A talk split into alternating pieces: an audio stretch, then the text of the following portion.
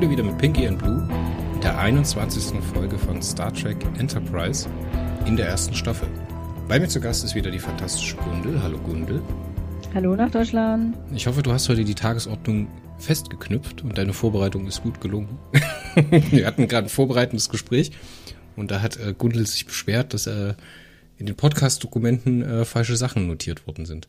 Ist aber auch wurscht. Ähm, wir überspringen das jetzt, wie es uns geht. Das war alles aus der letzten Folge. Das ist wieder eine Doppelaufnahme. Und wir starten direkt rein in Detained. Oder wie sie in Deutsch heißt? In sicherem Gewahrsam. In sicherem Gewahrsam. Ist eine furchtbar, furchtbare Übertragung, ne? Ja, ich sag nur Alarm im Weltraum. Alarm! Alarm! ja, also die, die 21. Folge der ersten Staffel ähm, Berman und Breaker sind für die Story verantwortlich. Also. Und Mike Sussman und Phyllis Strong fürs Teleplay. Ja, genau. Die haben die, die, das Drehbuch quasi geschrieben. Und das sind jetzt wirklich zwei Star Trek Veteranen, ja. Sussman und, und Strong. Das war so ein Duo. Die hatten wir schon mal für irgendwas. Ich glaube. Die hatten wir ähm, schon ganz oft. Ja, ja, die sind für ein paar von den Folgen verantwortlich, die wir richtig fürchterlich fanden in der ersten Staffel für Strange New World. Das war das mit diesem Alien-Planeten mit dem leicht rassistisch geradenen Alien-Planeten Civilization hatten wir das letzte Mal die Saat und Fusion. Die Folge, die wir nicht bewertet haben. Weil sie vollkommen oh, grauenhaft ja, war. Genau.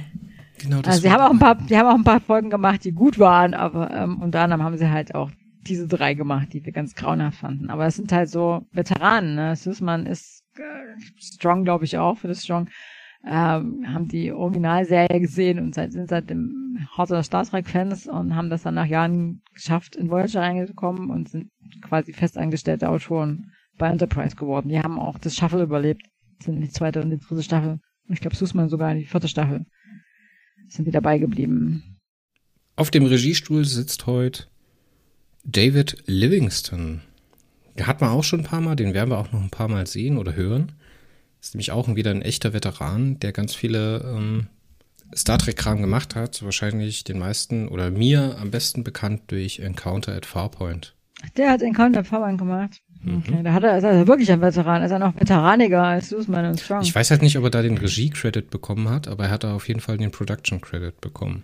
Mhm. Ja, also äh, das ist eine Veteranenfolge. Ja, stellen wir jetzt fest. Ähm, die Story ist von Veteranen die, äh, das Drehbuch ist von Veteranen und die Regie ist von Veteranen. Und das können wir ja mal gespannt sein, wie die Folge so sein wird. Auf jeden Fall. Ja. Warte mal, wir müssen noch schnell schauen, wann es das erste Mal ausgestrahlt worden ist. So. 24. April 2002 in Amerika. Ne? Und äh, für Deutschland dann dementsprechend eine Woche später als die letzte. Das ist ja dann irrelevant, weil da eine riesen Pause dazwischen gewesen ist. Ist auch immer noch die 21. Folge in Produktionsreihenfolge und wir sind im Jahr 2152. Das müsste damit die erste Folge sein in 2152, weil Oasis äh, beim letzten Mal noch als 2151 geführt wurde. Zumindest in der Memory Alpha. Ich habe keinen Beleg in der Folge gesehen, weil keine Stardates genannt werden. Also es gibt keinen Captain's Log mit äh, einem Stardate. Was ich ein bisschen schade finde, dass das hier so selten gemacht wird. Aber egal. Mhm. Starten wir mal rein, oder? Mhm. Malcolm und, ähm, ähm, nee, der, der heißt nicht mehr so. Mayweather. Travis. Mayweather, ja, Travis Mayweather und Archer wachen auf, sind offensichtlich irgendwie mitgenommen. Mayweather guckt aus dem, äh, aus der Tür raus, in diesem Raum, der leicht nach einem Gefängnisraum ausguckt, aussieht und sieht Sullivan. Dun, dun, dun, dun. Ja, und dann kommt das Intro. Meine ich, oder? It's been a long road. Getting from that. Immer noch mega. Ich find's geil. Hast du nicht das letzte Mal gesagt, du findest es total altbacken und ab Ja, aber nur, nur gut? nein, nur wenn du das, äh, wenn du das Intro von der dritten Staffel die ganze Zeit im Ohr hast und dann die alte Version vom selben Intro hörst, dann ist es ein bisschen altbacken. Aber wenn das, Aha. wie super der abknödelt, der Sänger, das ist fantastisch. Der sieht ja auch ein bisschen aus wie Conrad Schwinier. Was, der Sänger von It's Been ja, a Long Road? Ja. Okay. Wusste ich gar nicht. Aber, also ich, ich bin im Gegensatz zu dir kein... my heart will take me. Mega. Ich mag das. Ich bin absolut kein Fan von Intros. Bist kein Intro-Fan? Nee, ich bin Bist du ein Intro-Skipper? Ja, ich Und bin ein das hättest du mir Intro-Skipper. vorher sagen müssen. Ähm, ich, also ich, ich gucke die mal so ein, zwei Mal und dann finde ich es langweilig. Also ich bin ein Fan von kurzen Intros. Sehr kurz. Es gibt ein paar ganz, ganz wenige Intros, die ich wirklich gut finde, die gucke ich, habe ich dann auch immer durchgeguckt. Zum Beispiel von ähm, äh, BBC ja. Sherlock. Äh, Mit äh, Dingsbums. Äh, nein, ich fand BBC, stimmt, BBC Sherlock, meinst, äh, Benedict Cumberbatch, äh, Ja. ich fand die furchtbar fürchterlich. Ich oute mich, ich, ich oute mich da jetzt mal vor aller Welt, dass ich sie schrecklich fand. Ähm, nein, ich äh, meinte Daredevil, die äh, Netflix-Verfilmung. Äh, das Intro finde ich total klasse. Das habe ich auch gerne nochmal geguckt. Das habe ich sogar ohne die Folge dazu nochmal geguckt, weil ich es so toll fand. Das House of Cards Intro ist auch fantastisch. Habe ich nie gesehen, House of Cards. Schau dir bloß das Intro an, das lohnt sich. Viel Stimmung drin. Aber ich erinnere mich noch an sehr viel Zeit, die ich in den 90ern damit zugebracht habe, das Voyager-Intro zu sehen. Ah, das ist auch gut, so ein tolles Intro. Äh. ja. Ja, ich fürchte, da werden wir nicht mehr auf eine, auf einen Nenner kommen, weil Intros. uh. Ja, wir, wir, das Intro ist dann vorbei und wir kommen dann zur eigentlichen Story, nämlich stellt sich raus, äh, Mayweather und Archer haben offensichtlich irgendwie mit dem Shuttle eine Energiesignatur untersucht, irgendwie hinter einem Mond oder so und sind dann abgeschossen worden. Konnten aber nicht mehr sehen, wer sie abgeschossen haben, hat. Und ja, dann gehen sie halt so raus und stellen halt, oder Mayweather geht, glaube ich, raus, stellen halt fest, das sind mindestens 30 Suliban. Oh mein Gott. Und ähm, guckt dann auch wieder aus dem Fenster, stellt fest, sie sind halt im Gefängnis. Ne? Ist eine Mauer und so, können sie nicht raus. Ich muss mal sagen, ich Mhm. will jetzt ein bisschen vorgreifen. Ich finde, Mhm. diese Folge ist bemerkenswert. Genauso auch schon wie die letzte, weil die in der Story so unfassbar viele Switcheroos hat. Weil die sehr, sehr, sehr, sehr dynamisch ist in den, äh, zwischen den Charakteren auf vielen Ebenen. Ne? Du hast Travis und den Suliban, du hast den Colonel und den Archer und es geht hin und her, du weißt halt nicht, was ist jetzt fest, was ist jetzt, worauf kannst du dich verlassen, was ändert sich vielleicht nochmal. Ich finde das richtig, richtig gut. Auch wieder vom Pacing und von der Regiearbeit Zucker. Zucker, Zucker, Also Zucker. Das Pacing fand ich auch ziemlich gut, aber das ist mehr oder weniger das Einzige, was ich gut fand an der Folge. Echt? Also ich fand diesen Kampf am Schluss relativ gut. Also diese Befreiungsaktion. Also das Hin und Her da und so, das fand ich relativ gelungen. Aber ähm, also, uh, den Rest, wollen wir vielleicht erstmal die Handlung kurz zusammenfassen, bevor wir uns darüber auslassen, warum du sie gut und ich sie scheiße fand. Okay, gern, gern. Ja, also es stellt sich dann raus, dass die Suliban auch Gefangene sind und die Wächter sind keine Suliban, sondern irgendein Volk, das man so nicht kennt. Hier sind erkennbar an der Nase, dass es keine Menschen sind. Da Und, wir es wieder äh, bei der komischen Nase. Mhm. Und sie werden zum Gefängnisdirektor geführt, einem Colonel Grat. Genau, Grat. Tandarana Ja, genau. von Tanda Prime. Und ähm, ich möchte hier sagen, dass dieser Schauspieler, ne, der diesen Grat oder Grat, ich weiß nicht, wie das im Deutschen, im, Englischen ist es Grat, Colonel Grat. Das müsste Ähm, auch Grat sein, ja, Colonel Grat. Der Schauspieler, der diesen Colonel spielt, ist ähm, ein alter Bekannter von äh, Scott Bakula. Die haben zusammen in Quantum Leap gespielt. Also das ist irgendwie so ein bisschen in den letzten, in den letzten Folgen häufen sich so die bekannten Gaststars. Ja, also ist jetzt kein Star Trek ähm, Veteran, aber es ist halt auch ein relativ bekannter Schauspieler. Ja, also der Robert Dean Stockwell heißt der Mann. Der Ja. ist ein sehr bekannter Serienschauspieler. Den sieht man auch Mhm. immer mal bei Krimiserien oder so ein Kram. Also das ist ein bekanntes Gesicht und ja, ich finde, der macht auch echt gutes Handwerk mit seinem Schauspiel. Mhm. Also ich finde den richtig toll. Ich mochte den sehr. Gerade auch in der Folge.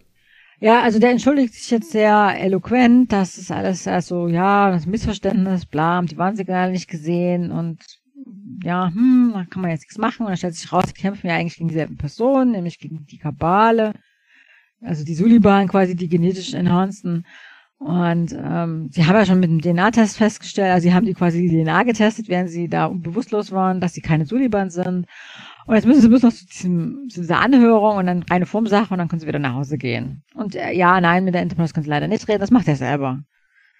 Und man denkt sich halt so, ne, das, das würde jetzt nicht so funktionieren, wie sie sich das da so vorgestellt haben. So, der ist irgendwie so ein bisschen scheißfreundlich und so, dieser Colonel. Der ist Ähm, eiskalt. Der ist eiskalt. Ja, und dann kommt ja diese Szene, an der ich angefangen habe, diese Folge nicht mehr zu mögen, ja. Ähm, ähm, Archer isst halt Armbrot und dann geht er raus, ich glaube, um sich Wasser zu holen oder so. Und dann geht er da so einen Suliban an, der mit seinem Kind da irgendwie Wäsche aufhängt, was ihm einfällt, dass die Kinder da schon genetisch ähm, verändern würden und was das Kind denn bekommen hätte und äh, es ist ja also so weiß nicht, also so, also es ist ja so ein bisschen so dieses stereotype Betrachten anderer Kulturen und anderer Rassen, also auf die Spitze getrieben. Ich meine, er kann ja auch einfach mal fragen, höflich, ohne die Leute da gleich so anzugehen. Und überraschend stellt sich raus, halt ganz normale Suliban. Wobei ich darüber nachdenke, als ich die Folge das erste Mal gesehen habe, war ich, glaube ich, tatsächlich überrascht, dass das ganz normale Suliban sind. Dass es ganz normale Suliban gibt. Dass sie nicht alle ähm, genetisch ähm, verbessert sind und Krieg führen. Ja, das ist halt, ja, ich weiß, was du meinst. Das ist halt so ein bisschen eklig, ne? Da schämst du dich mhm. so ein bisschen für Archer, wo du dann denkst, okay, aber ich glaube, da sind wir nicht das richtige Publikum für. Ähm, mhm. Ähm, ich glaube, da haben wir zu viel, zu viel äh, Star Trek-Erfahrung. Das ist halt so eine sehr, im Englischen würde man sagen, Teaching-Episode, ne? Also das ja. ist sehr, wir sprechen deine Vorurteile an ne, und gucken jetzt, wie unsere Helden das überwinden oder wie die lernen, dass es halt auch noch normale Suliban oder in Anführungszeichen normale mhm. Suliban gibt. Ähm, ich finde das ehrlich gesagt sehr schön gemacht, weil es halt auf der einen Ebene mit, der, mit den Vorurteilen der Crew spielt, auf der anderen Ebene mit der Vorurteilen des Zuschauers. Weil das ja auch immer so ein Ding ist, ne? Star Trek mhm. hat halt, die Vulkanier sind logisch, die Klingonen sind aggressiv, die Andorianer sind hinterhältig. So, und das mhm. ist ja mhm. Star Trek. So funktioniert Star Trek ja. Hier wird es mhm. so ein bisschen aufgebrochen. Dass sie damit ein bisschen spielen, finde ich halt sehr stark. Und was halt noch dazu kommt, ist, dass es eine Auseinandersetzung ist mit der amerikanischen Geschichte und der Internierung von japanischen Einwanderern mhm. oder Einwandern aus Japan äh, während des Zweiten Weltkriegs oder in, vor dem Zweiten Weltkrieg und dann halt auch bis 45 durchweg.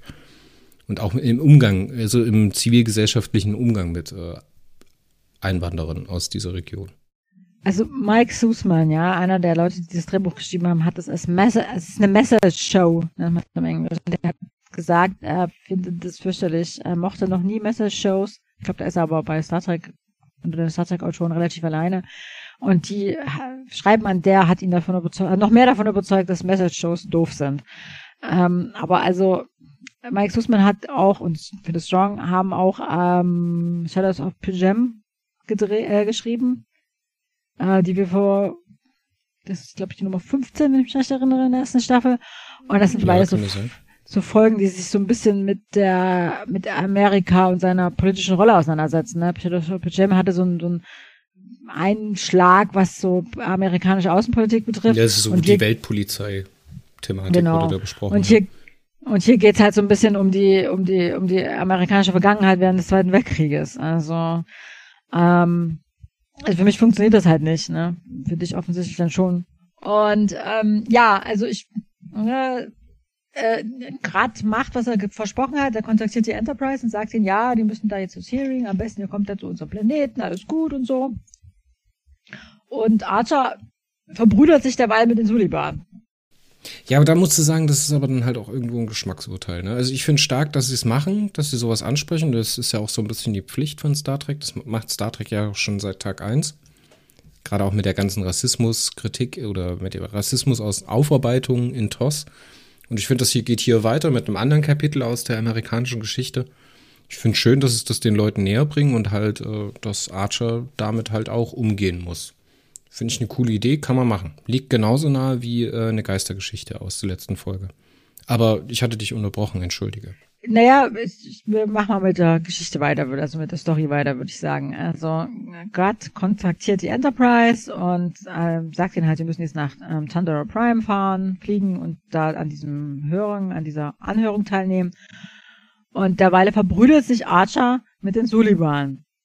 Ja, Danik heißt er, glaube ich, der Sullivan, mit dem er da sich einlässt. Und, und es stellt sich halt dann raus, dass, was du vorhin schon gesagt hattest, das ist halt so ein Internment Camp. Wie sagt man da auf Deutsch dazu? Internierungslager. Ah, Internierungslager. Ja, hm, hätte ich mir auch denken können.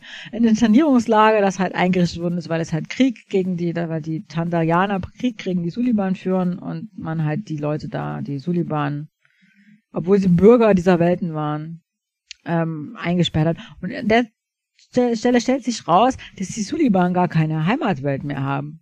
Die sind halt seit 300 Jahren quasi Nomaden, weil ihre Heimatwelt unbewohnbar wurde. Das finde ich total spannend. Und ähm, ich meine. Das äh, legt auch einen anderen, eine andere Parallele an. Oder eine andere Tangente, besser gesagt. Nämlich? Die jüdische Bevölkerung von Europa. Ach so, ja. Andererseits haben die sich nie mit dem Future Guy verkündet, verbündet, haben sich genetisch verbessern lassen und dann Krieg geführt. Dann ist es vielleicht keine Tangente, sondern eine Passante. Ja. Die ja, in selbe also, Richtung unterwegs ist. also ich finde es halt spannend, weil es halt auch mal, das ist das, was du gerade vorhin schon mal gesagt hast, das bricht so ein bisschen mit dem, was in Star Trek nun alles üblich ist, ne? So monolithische Kulturen, die irgendwie immer irgendwie eins sind, logisch, oder Krieger oder geizig. Ähm, ähm, aber es wird halt, meine ich, nicht mehr ausgebaut, oder? Kommt das in Enterprise irgendwann nochmal? Dass die Suliban. Ja, die Suliban, die sind ja in diesem, in diesem Remix mehr oder weniger verloren gegangen. Ne? Also die Show wird ja brachial umgestellt von der zweiten auf die dritte Staffel. Was halt auch storymäßig in der Serie hinterlegt wird. Klar werden die Suliban auf eine Art und Weise zu Ende gebracht, aber die spielen dann halt erstmal keine Rolle mehr. So. Die werden nochmal aufgegriffen später, aber das ist mhm. was, da widmen wir uns dann später. Aber ob das jetzt darauf nochmal kommt, ähm, müsste ich jetzt nochmal ganz tief in mich gehen. Ich finde es halt eine verpasste Chance, dass man halt ab diesem Punkt nicht mehr gesagt hat, okay, wir jagen jetzt die Kabal, sondern mhm. dass man halt immer noch weiter gesagt hat, okay, wir sind bedroht von den Suliban. So, das hätte man aus der Folge halt mitnehmen müssen, dass man mhm. anfängt zu differenzieren, das ist halt kein Suliban, der mein Feind ist, sondern das ist halt die Kabal, die mein Feind ist. Ja gut, aber das ist das, was Rassismus macht, ne? Nicht unterscheiden zwischen, dass sie halt nicht alle dieselben Eigenschaften haben. Ähm, es kommt ja dann diese, diese Szene, die, also ich finde relativ zentral für die Folge ist, nämlich ähm, äh, Archer unterhält sich nochmal mit Grad und es stellt sich raus, der will, der weiß im Grunde total viel über den und seine Verbindung zu, zu, zu den Suliban, ne? Der hat irgendwie von, also ich meine, er sagt in der, in der Szene, dass er mit seinem Nachrichtendienst telefoniert hat und dass die oder geredet hat und dass die ihm gesagt haben, dass er da halt, dass da die Klingonen den Klingonen da nach Hause geflogen haben und er weiß auch über die Ereignisse in Cold Front, wo der Silic auf der Enterprise war. Und er will jetzt, dass Archer ihm alles erzählt. Archer erzählt ihm nichts, weil er sauer ist, dass sie da diese, die Suliban da einfach so eingesperrt haben. Da gehst du jetzt einfach so äh, halbherzig drüber, Gundel. Ich finde das ehrlich gesagt fantastisch, weil hier, das ist sowas, ähm, das spricht es jetzt nicht direkt an und es spricht es auch nicht aus, aber das ist sowas, das passt super in die Situation, dass die Menschheit aufbricht ins Weltall. Es gibt die Tandara Tandarianer oder die Leute von Tanda Prime, weil ich nicht mehr ganz genau weiß, wie die sich selber nennen. Ob die jetzt Tandaraner oder Tandarianer, das müsst ihr jetzt mal nachschauen, heißen, ähm, dass die anscheinend ein äh, Machtfaktor sind in diesem Sektor. Ne? Mhm. Das haben die Menschen von den äh, Vulkaniern nicht gelernt oder nicht Bescheid bekommen, ne, weil die Vulkanier ja nicht alles weitergeben, genauso wie die Andorianer. Und dass diese Tandarianer sehr gut darauf aufpassen, was denn diese Menschen da machen. Das finde ich, das, das zieht so, das skaliert so den Rahmen von dieser Serie so ein bisschen auf. Weil bis jetzt, wenn wir das gemacht haben, oder wenn wir jetzt einfach bloß geguckt haben, was Enterprise macht, die Enterprise juchtelt da halt durch den Alpha-Quadranten, ne, macht hier eine Story, da eine Story, da ein Abenteuer, da werden die Andorianer getroffen dann ist dort äh, so eine vulkanische Sekte, die unterwegs ist. Dann treffen wir die Ferengi. Aber ohne irgendwie einen Kontext zum umliegenden Raum herzustellen. Und mhm. das ist jetzt was, das, ähm, das haben sie auch schon in Voyager gemacht. Nicht ganz so gut, wie ich mir das vorgestellt hätte. Aber in Voyager war es ja durchaus so, dass der Ruf der äh, Voyager-Besatzung, zum Beispiel bei diesen unterschiedlichen Käson-Sekten, halt sich auch fortgepflanzt hat. Und wenn die Voyager in einen neuen Bereich reingekommen ist, wussten die halt schon Bescheid, dass die Voyager unterwegs gewesen ist. Und das fand ich immer cool. Das hat immer so ein bisschen den Rahmen aufgemacht. Und genauso ist das hier.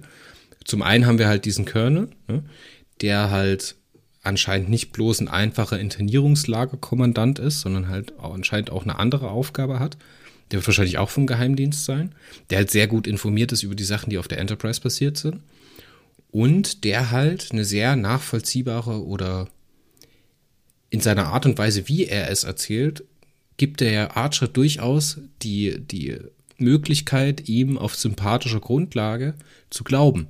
Ne, weil er spricht ja auch an, wir sind mit den Suliban im Krieg. Wir sperren die Suliban nur ein, um sie zu schützen. Weil erstens, wenn sie aus dem System ausfliegen, werden sie von den Kabal gejagt, getötet oder rekrutiert. Oder wenn wir sie halt hier in unseren Städten frei rumlaufen lassen, kommt es zu Racheakten von Tandarianern. Auch so mhm. eine Rechtfertigungspunkt, ne, aus der amerikanischen Geschichte. Ja, aber also der, das, das ist der Teil nicht funktioniert. Also ich finde diese, diese Szene, aber genau funktioniert du, das super. Ja, das ist in, in, in Amerika, wird, also in den USA ist das halt eine der üblichen Rechtfertigungen für die Internierung der Japaner im Zweiten Weltkrieg. Also das, worauf das diese ganze Folge anspielt, dass man die geschützt hat vor den Amerikanern. Aber das funktioniert erst zweierlei überhaupt nicht. Erstens hat man das zu dem Zeitpunkt, als man sie eingesperrt hat, nicht gesagt, sondern erst später. Das ist quasi im Nachhinein drüber gestülpt worden, so Durchstoßlegendenmäßig. Und zweitens ist das also die totale moralische und äh, staatliche Bankrotterklärung, wenn man Leute einsperrt, um sie vor der eigenen Bevölkerung zu schützen. Wozu gibt es denn eine Polizei? Gerade um die Schwachen zu schützen. Ja, aber das ist doch überhaupt kein Argument. Ja, aber du musst jetzt schauen, mit welcher Prämisse dieses äh, Gespräch stattfindet. Dieser Colonel Grad, der ist ja nicht da, um die Wahrheit zu sagen. Der ist ja nicht da, um die tandarianische Geschichte zu erzählen und zu kritisieren. Der ist ja da, um Informationen aus Archer rauszuholen. Das ist ja, ja sein Auftrag, das ist ja seine Aufgabe. Das ist, ja eben genau das, was ich mich die ganze Zeit gefragt habe, weil er sagt, er hätte mit seinem Geheimdienst telefoniert, äh, geredet und die hätten ihm gesagt, bla bla, was Archer und äh, mit den Suliban schon zu tun hatte. Also wusste der das denn schon? Also ich, ähm, als er Archer aus dem Shuttle rausgeholt hat, das ist mir halt total unklar. Diese Szene wirkt so ein bisschen so, als hätte er das gewusst und sie hätten ihn deswegen aus diesem Shuttle rausgeholt. Die haben, nicht weil sie, die nicht muss, weil sie irgendeine also Energiesignatur. Kunde. Die sind informiert hm? darüber, dass die äh, Suliban auf, an Bord der Enterprise gewesen sind. Nämlich in dieser äh, Cold Front Folge, als Silik äh, den Captain ja, kurzerhand gefangen nimmt. Aber das sind ja krasse Interner. Die wissen also, wie die Enterprise aussieht, die wissen, wie ein Shuttle aussieht und die haben ja. den Archer eiskalt runtergepflückt, als sie die Möglichkeit dazu hatten, um Informationen genau. gegen die Kabal zu sammeln. Und so dieser Colonel, das. das ist sozusagen ein abgekartetes Spiel, was da läuft. Dieser Colonel ist meiner Meinung nach auch ein Geheimdienstler. Genau, so habe ich es auch interpretiert, als ich diese äh, Folge geguckt habe. Aber dann kommt halt ähm, der Rest der Folge, geht es dann halt wirklich ausschließlich nur noch darum, ob dieses Interment Camp rechtmäßig ist oder nicht. Ja, selbst in dem abschli abschließenden Konfrontation zwischen Gret und äh, Archer geht es nur noch darum, ob man die hätte einsperren dürfen oder nicht, die, ähm, äh, die Suliban. Das hat auch noch so ein bisschen so einen äh, unangenehmen Beigeschmack, weil die sind, dürfen ja nur deswegen nicht eingesperrt äh, werden, weil sie gar nicht genetisch äh, verbessert sind. Also wenn man, wenn sie genetisch verbessert werden, dürfte man sie einsperren. Also es ist halt so, darum geht's nur noch. Aber das stimmt dieses, doch das gar nicht, Gunn. Das stimmt doch gar nicht. Als äh, Reed später den Captain befreit, ist der ganz klar gefoltert worden, weil der genauso wie, wie äh, Mayweather ähm, Beulen im Gesicht hat und eine zerschlagene Nase hat. Ja. Die haben den also weiterhin befragt und wollten weiterhin Informationen aus dem rauskommen. Die Star Trek-Folge ja. an sich ist aber darauf abgezielt, dass man halt diese Internierungslager-Geschichte erzählt. Ja. Der Rest ist schmückendes Beiwerk. Der Rest ist Rechtfertigung, warum die überhaupt dort sind. Ja, aber also das, das funktioniert. Ja, wir machen erstmal mit der Geschichte weiter, bevor wir uns dann jetzt weiter über die über die Bedeutung der Geschichte. Wir sind ja noch nicht ganz durch auseinandersetzen. Ja, ich denke, wir können das relativ gut abkürzen. Ne? Es geht dann hin und her. Ähm, die Enterprise versucht dann äh, rauszukriegen, wo dieses Camp ist, schafft es dann die Frequenz zu entschlüsseln und fliegt den Planeten dann an. Währenddessen äh, verwickeln sich halt äh, Mayweather und Archer immer weiter in die in die Widerstandszelle im Warschauer Ghetto, würde ich jetzt sagen, äh, in diesen, diesen Aufstand, der sich da anbahnt. Ne? Und dann findet man halt auch schnell heraus, dass es bereits auf Ausbruchsversuche gegeben hat. Und dann kommt es zu dieser Szene, die ich ehrlich gesagt sehr beeindruckend fand, indem man nämlich Mayweather nochmal in so eine Situation reinschreibt. Ja, das fand ich gut, wie ja. der mit diesem anderen Sullivan da gewechselt also wird. Genauer, genauer genommen, genau genommen sind es zwei Szenen, die halt äh, auf dieser B-Darsteller, also auf in Anführungszeichen Nebendarstellern, ne? ähm, es sind ja nicht so viele in der Folge, dass es da wirklich Haupt- und Nebendarsteller gibt. Aber Floyd, äh, Floyd Mayweather wollte ich jetzt sagen. Ich muss mal an den Boxer denken, Mensch, Travis. Travis trifft halt äh, den Kumpel von äh, Archers Kumpel, ich Namen, oh Gott. oh.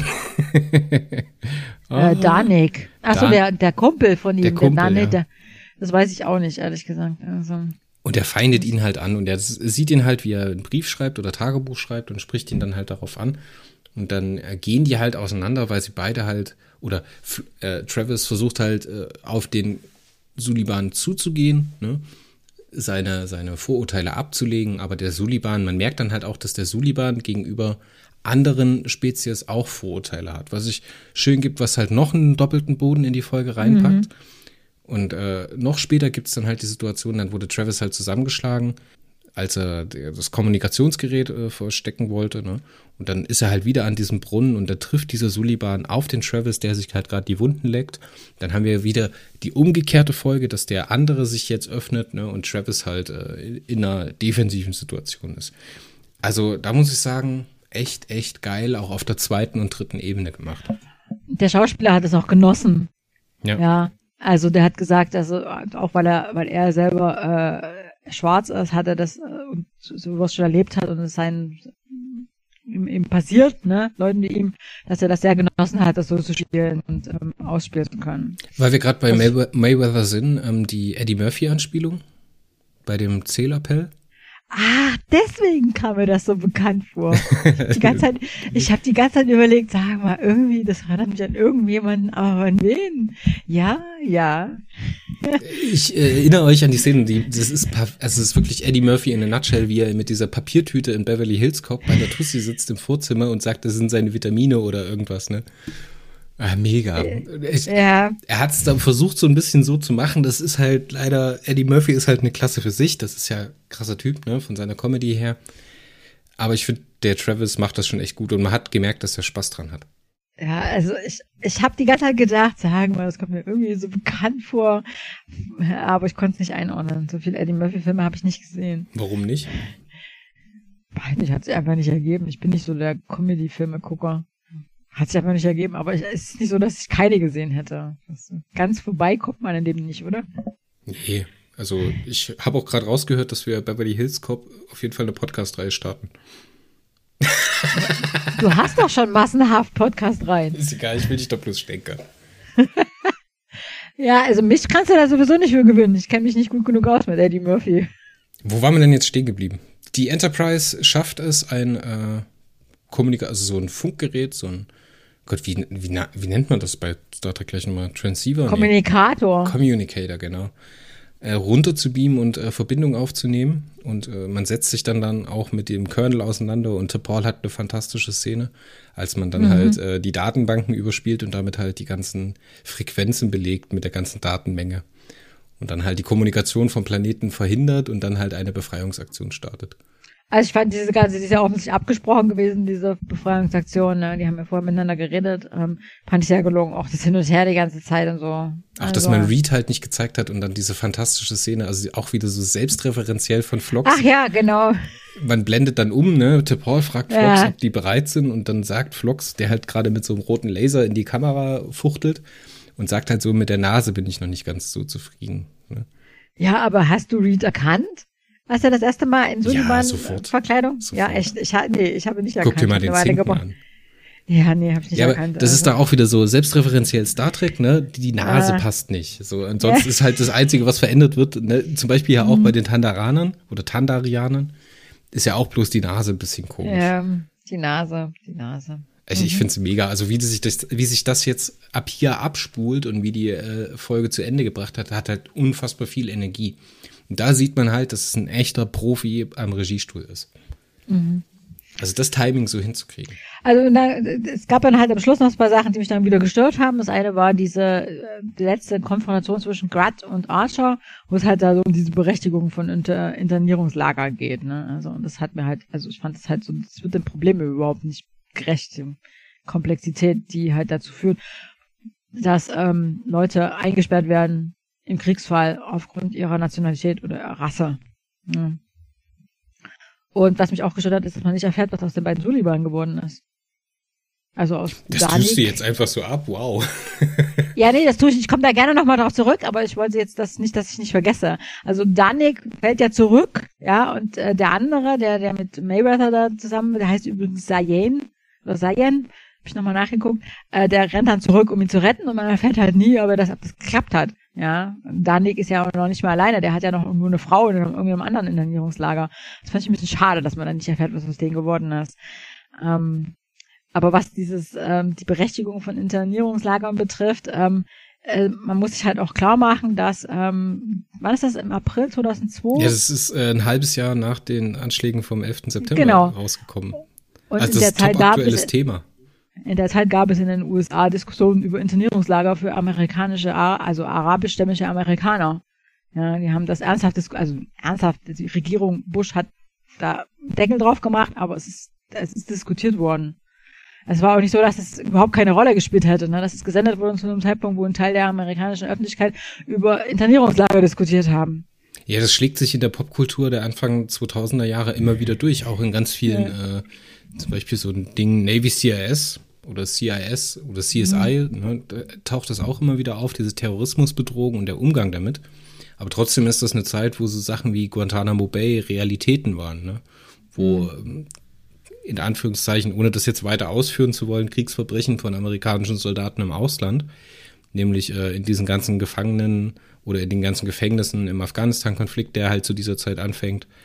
Ne, das ist also wirklich am Puls der Zeit und das ist jetzt kein Thema, was jetzt niemanden bewegt hat und nur auf die amerikanische Geschichte abzählt, sondern Star Trek ist hier an diesem Punkt wieder am Puls der Zeit. Ich weiß nicht, ob das so mit so einem Telos dahin gebracht worden ist, also ob das mit dieser Absicht produziert worden ist oder ob das jetzt äh, mehr oder weniger ein Zufall gewesen ist, dass es in diese Zeit reinfällt. Ähm, Also, weiß ich nicht. Ich denke nicht, dass das Zufall gewesen ist. Also laut Süßmann ist das eine Message Story gewesen. Ja. Also er hat quasi den Auftrag gekriegt, eine Message Story zu schreiben. Und also da muss man ja schon total blind sein, wenn einem nicht aufgefallen wäre, dass die Message dieser Folge total aktuell gerade in der Öffentlichkeit in den Zeitungen diskutiert wird. Also ich kann mir nicht vorstellen, dass das, ähm, dass es Zufall ist. Mit Sicherheit nicht.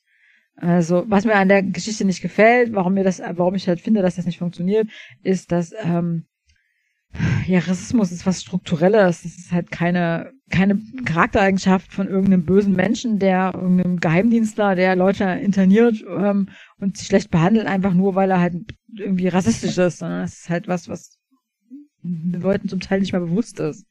Ja, Rassismus ist halt dort groß, wo Leute gar nicht merken, dass sie Rassisten sind. Ähm, deswegen funktioniert das für mich nicht. Aber ähm, Und das, genau an dem Punkt funktioniert es halt für mich super, weil wir halt sehen, wie Archer sich selber hinterfragt, wie er so denkt, so, ach du Scheiße, was habe ich denn jetzt gerade gemacht? Nämlich in der ersten Szene, als er den äh, Suliban mit dem Kind sieht und den fragt, was, hast, was habt ihr ihm jetzt angetan? Schämt ihr euch nicht, Ja, ne? Das ist so eine, so eine Holzhammer, oder? Murica-Nummer. Ja, klar. Ne? Aber das ist ja der Moment, worauf die hinaus wollen. Die wollen jetzt dich irgendwie sagen, okay, Rassismus ist ein strukturelles Problem oder sowas, das muss aufgearbeitet werden und so weiter. Das wollen die ja nicht, sondern die wollen halt bloß diesen Moment haben, wo der Zuschauer sagt, okay, lass mich mal hinterfragen, wie ich dazu stehe. So, und ist das in Ordnung, was gerade außen um mich rum passiert? Nur, dass der Zuschauer jetzt nicht unbedingt sein, sein, seine Geisteshaltung wechselt, sondern halt einfach nur, dass die hinterfragen, was gerade eigentlich passiert. Ich glaube, das war die, das war die Absicht von dieser Message Story. Das Also das nicht, funktioniert, das funktioniert, der Teil funktioniert schon auch, zumal der ähm, die ganze erste Staffel auch so angelegt ist, dass Archer und im Grunde die gesamte Enterprise Crew halt so ein bisschen konfrontiert wird, ja. Ja, die sind halt so ein bisschen grün in den Ohren, ne? Und die sind halt auch noch so ein bisschen skeptisch, was andere Kulturen betrifft. Und gerade ihre Probleme, die sie mit den, mit den Vulkaniern haben, ihre Unfähigkeit, sich halt auf andere Kulturen tatsächlich einzulassen. Ja. Das, was halt die, die klassische Star Trek äh, kennzeichnet, dass die halt in der Lage sind, ähm, andere Kulturen anders sein zu lassen. Ja, mit dem Anderssein nicht automatisch Gefahr zu verbinden.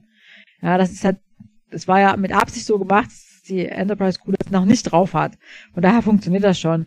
Aber als, als Kommentar zur aktuellen politischen Situation im Jahr 2002, finde ich, funktioniert nur sehr bedingt.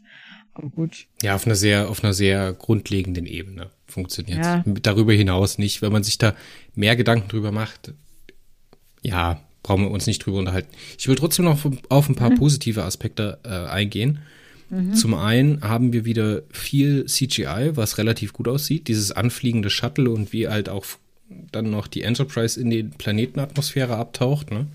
Und dann das Shuttle aussetzt und halt äh, wie die Sachen da freigesprengt werden. Und dann sieht man, glaube ich, das erste Mal in Motion, dass sich CGI-Personen, nämlich als dort äh, dieses Lager von oben im Überflug gezeigt wird, wie die Suliban, die da aus diesem Durchbruch in der Mauer rauslaufen, Richtung Hangar. Ich bin mir jetzt nicht ganz sicher, aber ich glaube, dass das hier die erste CGI-Situation gewesen ist in diesem Überflug, wo sich Personen bewegen. Das passiert später noch ganz häufig. dass wir zum Beispiel, wenn Archer irgendwo äh, mit, dem, mit dem Shuttle landet und man dann größere Vistas macht, hat man das halt vorher in die äh, in DS9 oder in Voyager immer mit diesen Map Paintings gemacht, mit diesen großen Tapeten, die abgefilmt worden sind. Und hier beginnt man jetzt dieses äh, animierte CGI zu machen. Wenn wir vorher CGI hatten, waren das immer noch Shuttle und sowas, aber hier geht es jetzt los mit Personen. Was meiner Meinung nach an der Stelle Novum ist, müsste ich jetzt aber nochmal genau reinschauen. Das finde ich gut. Was ich auch gut finde an der Folge, dass der Hauptantagonist, der Silik, der wird ja hier erwähnt, ne, in dieser mhm. Folge weiter charakterisi charakterisiert wird und mhm. noch böser gemacht wird, ohne dass er auftritt. Mhm. ja. Warum lachst ja. du da? Ja, ich, weil ich, äh, ich erinnere mich das an diese Stelle. Ähm, ich, äh, man, man wird halt so gespannt, ne? So, wer ist das jetzt? Und äh, also man weiß ja, wer es ist, aber also man, auf sein nächstes Auftreten wird man gespannt. Man weiß, es wird jetzt nicht mehr allzu lange dauern, bis es passiert. Genau, es bereitet Staffel, sozusagen das Staffelfinale vor. Genau, Staffel nähert sich dem Ende zu. Bald kommt es dann halt wieder zur Konfrontation. Man erfährt endlich mehr über die Sudi-Bahn, über die man ja eigentlich die ganze Zeit was erfahren will. Ne? Ja, genau. Und gerade da die letzten Folgen halt sehr, ja, waren halt sehr alleinstehend, ne? Und ohne großen ähm, Staffelrahmen, ne? Beziehungsweise die letzten vier oder fünf. Ich glaube, die letzte, die wir hatten, die wirklich einen Staffelrahmen hatte, war Cold War und äh, Shadows of Pajam. Darüber hinaus hatten wir, glaube ich, gar nichts. Müsste ich jetzt auch nochmal durchgehen. Ist aber auch wurscht. Ähm, Finde ich halt, dass man hier herausfindet, dass diese erste Staffel, trotzdem, dass es halt so kreuz da quer geht und Kraut und Rüben ist, halt trotzdem irgendwie eine Komposition hat. Und was halt gleich anschließend einen Negativpunkt bringt, dass man halt diese Cold War oder diese temporale Kalte Krieg-Geschichte als Rahmenhandlung genommen hat. Also ich stelle mir dann so vor, die haben irgendwie im Writers Room gesessen und haben gesagt, okay, unsere Staffelhandlung erstreckt sich über, keine Ahnung, sechs Episoden, wo wir das irgendwie anknüpfen wollen. Und dass das die ersten sind, die aufs Steckbrett gesetzt worden sind. Und dass man dann im zweiten Schritt die Lücke gefüllt hat. Naja, ich glaube nicht, dass sie das so gemacht haben. Ja, aber ich meine, so fühlt die wussten ja die gesamte erste Staffel hindurch ja noch nicht mal, wer Future Guy ist. Das haben sie erst im Grunde erst an der zweiten Staffel festgelegt. Ja, das ist aber auch für die erste Staffel scheißegal, wer Future Guy ist, wenn du mal ernst, ernst drüber nachdenkst. Ja, aber also so schreibt man doch nicht. Also man, man weiß doch, wer der Antagonist ist und wie sich, man weiß zumindest das Ende, selbst wenn man den Weg vom A nach zu Ende von Alpha zu Omega nicht weiß, weiß man, was Omega, was das Ende ist. Wer ist der Future Guy, also, wenn man eine vernünftige Story entwickelt. Also, Also, also das ist das absolute, Mindestvoraussetzung. Der Anfang und das Ende. Und ja. wer der Böse ist. Und also, wenn sie das nicht haben, dann entwickeln sie das halt so im Laufen äh, hin, während sie halt so ähm, neue Folgen schreiben. Also, ich glaube nicht, dass sie da die, die Folgen, die mit den Sullivans zu tun haben, schon vorher geplant haben. Also jetzt am Schluss ziehen äh, Berman und Breaker ja nochmal an. Man merkt das ja. Ne? Kam jetzt, kam jetzt haufenweise Folgen, die bei denen sie immer mit unter den Credits standen bei denen haufenweise Gaststars zugange waren. Jetzt haben sie ja noch so eine total neue Technik eingesetzt. Ja, total äh, neu ist sie nicht, aber. Ja, für Star Trek neu. Und ähm, also die, die, die, die Bewertungen sind im Boden, ne? Also die Zuschauerzahlen sind vollkommen im Arsch. Die müssen jetzt ja noch mal ein bisschen anziehen, damit noch mal was zugange kommt. Ähm, in der Staffel. So, so stelle ich mir die Situation im Writers Room in dem Moment vor. Und dann kommst du halt wieder zum Kernproblem von Enterprise, was sie halt erst mit der dritten Staffel gerafft haben, wie sie es machen müssen. Und dann war es halt einfach zu spät, dass sie es halt größer machen müssen. TNG, DS9, Voyager hat nur funktioniert, indem sie es größer gemacht haben. Star Trek hat immer nur funktioniert, indem man einen Schritt vorangegangen ist halt und Sachen größer gemacht hat, krasser gemacht hat.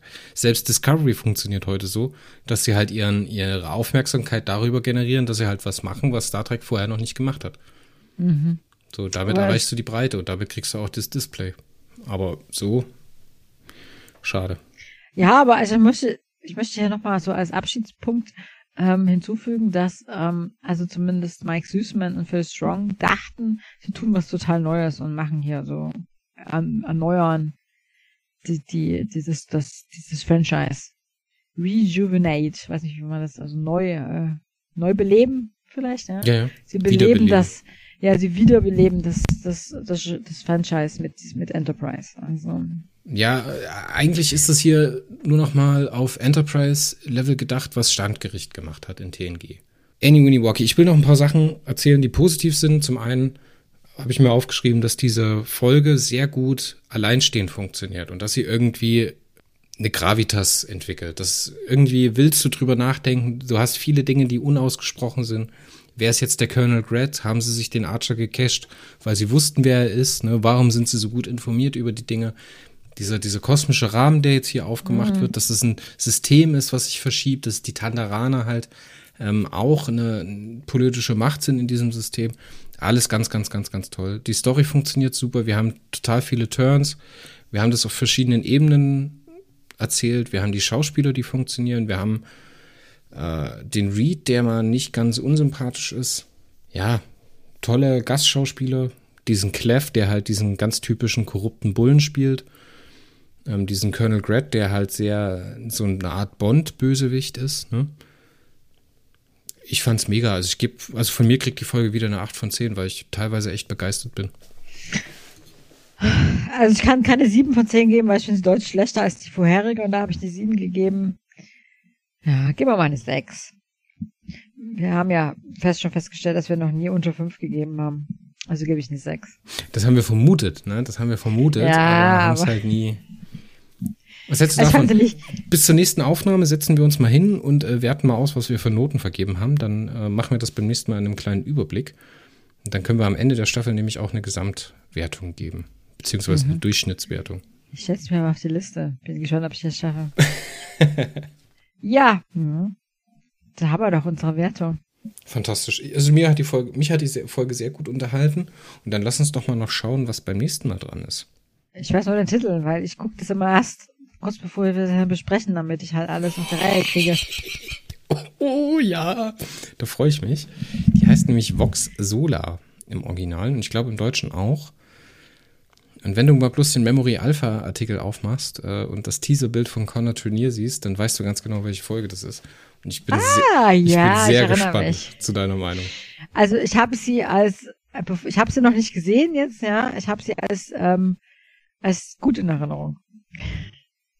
Also ist sehr spannend in Erinnerung. Aber also das, das war 2004, 5 rum, als ich geguckt habe. Man möge mir verzeihen, wenn ich dann beim nächsten Mal in der nächsten Podcast-Folge herausstelle, dass ich da grauenhaft fand. Weil Sachen verändern sich ja auch beim Wiedergucken. Vor allem, ja, auf jeden Fall Sachen auch noch analysiert. Wenn man sie dann noch analysiert, kommt man unter Umständen was komplett anderes raus, als man das ursprünglich in Erinnerung hatte. Ich möchte dir vorbereitende Gedanken mitgeben, weil mhm. ich die, ich mochte das Ding auch, weil sie halt so eine Art Trash-Folge, Trash-Monster-Show ist äh, in Star Trek. Es gibt ja durchaus mal Szenen, als äh, die beiden Helden einer oder eines Films, zum Beispiel Indiana Jones und sein Vater, an den Stuhl gefesselt sind und sich unterhalten. Oh ja. ja. Das geht in gut, wie es in Indiana Jones ist. Und das geht halt über eine ganze Folge, wie es bei Star Trek Enterprise gelöst wurde, Vox Solar. Aha, okay. Wie, wie beraubt man einem Gespräch jegliche Dynamik? Stellt euch mal diese Frage und dann wünsche ich euch viel Spaß beim Zuschauen. Vox Solar gibt es beim nächsten Mal bei Pinky and Blue mit Gundel. Ja, tschüss nach Deutschland. tschüss.